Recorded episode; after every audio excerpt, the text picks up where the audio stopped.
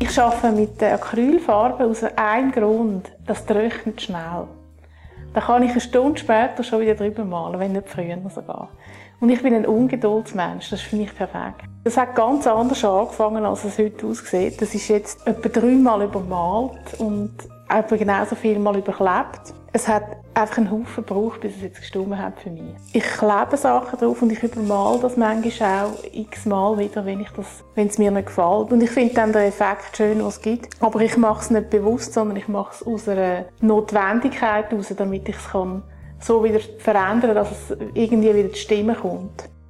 Hier schaffe ich, das ist ein unvollendetes Werk.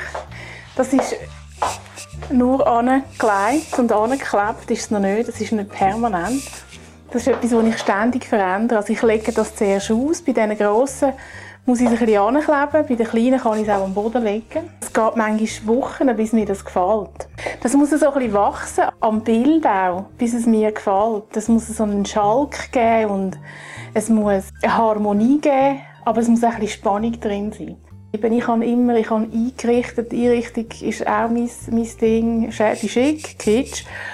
Und aber halt auch immer alles so machen, dass es für mich passt. Die alten Sachen, dass das Wertlose wieder zu recyceln, in Anführungszeichen. Und dass ich am Schluss Bilder übermalen von anderen Künstlern oder von anderen, ich habe überall fast einen, einen Co-Künstler. Weil ich nicht sehr selten auf weiße Leinwände etwas mache, sondern ich nehme ein Bild, wo jemand schon etwas gemacht hat. Das Vergängliche, dass sie eben im Brockenhaus stehen, heisst, dass sie niemand mehr will. Zusammen mit all diesen Möbeln und Nippes und all dem Zeug, das dort rumliegt. Und es ist aber schade, ich möchte sie zurückbringen und ins, ins, äh, in die heutige Zeit hinein katapultieren. Mit ganz viel Witz und Charme und Farbe damit die wieder in die heutige Zeit passen.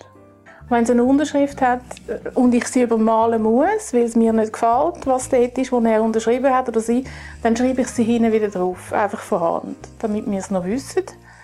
Äh, das war der Herr äh, Hugentober oder Frau Meier, die hat das mal gemalt und dann ist Frau Krieger und hat es auch noch gemalt. Und wir zusammen sind super. Ich bin katholisch aufgewachsen, ich bin dort auch austreten, das ist nicht meine Welt, aber es kann, man kann das nicht aus einem rausbringen. Und die Marien, die sind so schön. Oder auch die Bilder, die sind so schön gemacht. Die kann man, die kann man nicht wegtun. Und dann habe ich auch die immer ein bisschen angefangen zu verändern, damit sie wieder in mein Leben passen. Also, aber Kitsch, Kitsch ist eben auch cool. Ich liebe Kitsch. Also für mich ist ganz wichtig, dass man sich selber und seine Kunst auch nicht so wahnsinnig ernst nimmt im Leben.